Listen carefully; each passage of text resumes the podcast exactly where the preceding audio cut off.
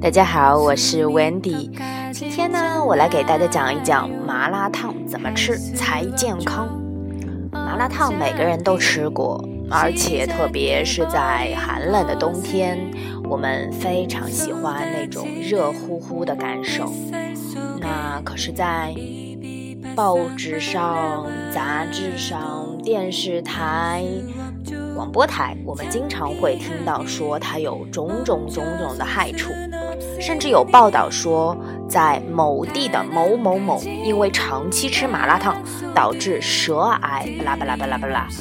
可是对于在 CBD 上班的白领或者是住宿的可怜的学生党而言，那我要说，跟高油高盐荤素搭配不合理的中式快餐，或者是煎炸。只有荤食占主导地位的肯德基啦、麦麦、麦当劳啦这一类的洋快餐相比，从某种程度上来说呢，麻辣烫的选材它更加的丰富，烹饪方式呢也有它独特的优势。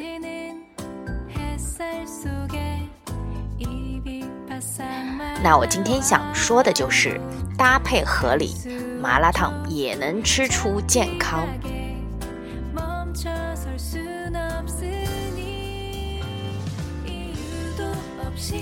我们知道麻辣烫的选材通常有肉、蛋、绿叶菜、根茎类蔬菜、豆制品、菌菇这一类。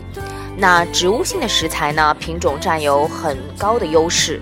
只要搭配合理呢，它比一般的中西式快餐更容易达到身体的酸碱平衡，也更加的符合食物多样化的原则。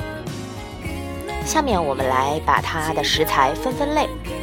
我这边会分成红灯、黄灯和绿灯。首先，我们来唠唠红灯食物。红灯食物顾名思义，就是我们说尽量不要吃的食物。那比如说，我个人觉得就是像火锅丸子啦、肉制品啊，包括一些嗯海鲜吧。你不会天真的以为两三块钱的一串丸子里面有多好的肉和海鲜吧？顶多也就是加了各种调味料的面粉团子。另外呢，跟超市里有包装的火锅丸子相比，我们看不到保质期，你实在非常难判断食材是不是新鲜。我想，嗯，这个就要看老板的良心了吧。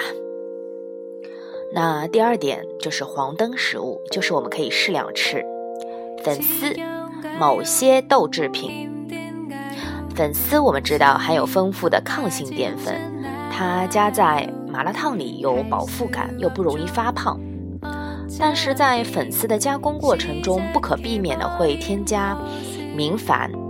那明矾它是含有铝的，长期过量的铝进入人体呢，会引起提前脑萎缩，也就是我们常说的，嗯，以后会得老年痴呆吧。那某些油炸的豆制品，像油豆腐啊、豆腐皮啊，虽然口感很好，但是它的油脂含量非常的丰富，不建议过多食用。倒是可以换成冻豆腐、日本豆腐这一类，在麻辣烫中口感也是非常不错的。不过，当你选冻豆腐的时候呢，你最好去看一看颜色，闻一闻气味，嗯，判断它是不是变质。啊，终于来到我们的绿灯食物啦，就是要尽量多吃的食物，像藕片啦、土豆片啦、冬瓜片啦、魔芋啦、冻豆腐啦、绿叶菜、豆芽、海带丝、菇类、南瓜、玉米啊，这些蔬菜品种非常多啊，既有我们的根茎类食物，又有我们的叶菜类，还有我们的菌菇类啊，还有我们像海带这一类的植物性的这个海产品。还有我们的啊，就是可以吃饱肚子的这一类粗粮。那采用烫捞的方式轻度烹饪，能够非常好的保留它们的营养成分。所以呢，我们挑选的时候，我们尽量各种都挑一些。但是我们注意挑选叶菜的时候，要注意它的菜叶的新鲜程度，变黄的就不要选啦。还有那些蔫儿了的也不要选。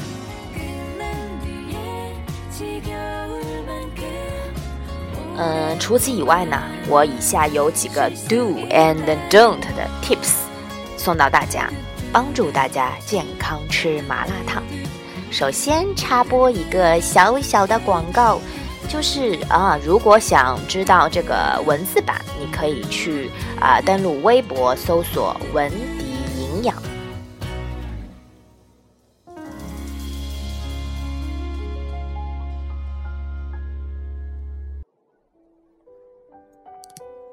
好，接下来来到我们的 don't 吃麻辣烫。首先，不喝汤。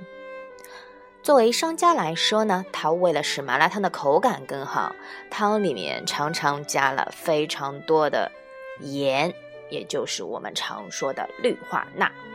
那长期的吃高盐食物，我们知道会导致高血压。可能现在不会发作，但是当你人到中年或老年以后，那是一个非常头痛的问题啊。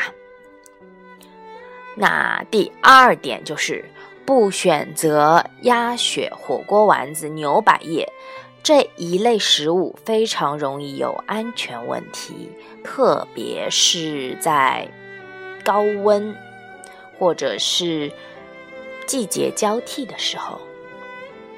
第三点。不要烫乎乎的吃，喜欢吃烫食是导致消化道癌症的直接原因。第四点，吃得不要太频繁，一周顶多一次。好，我们来讲 do。第一，尽量选择不辣的汤底。第二，多拿几份绿叶蔬菜，叶菜类非常容易缩水，而店家往往它一份的量很少，那你可以多拿几个品种。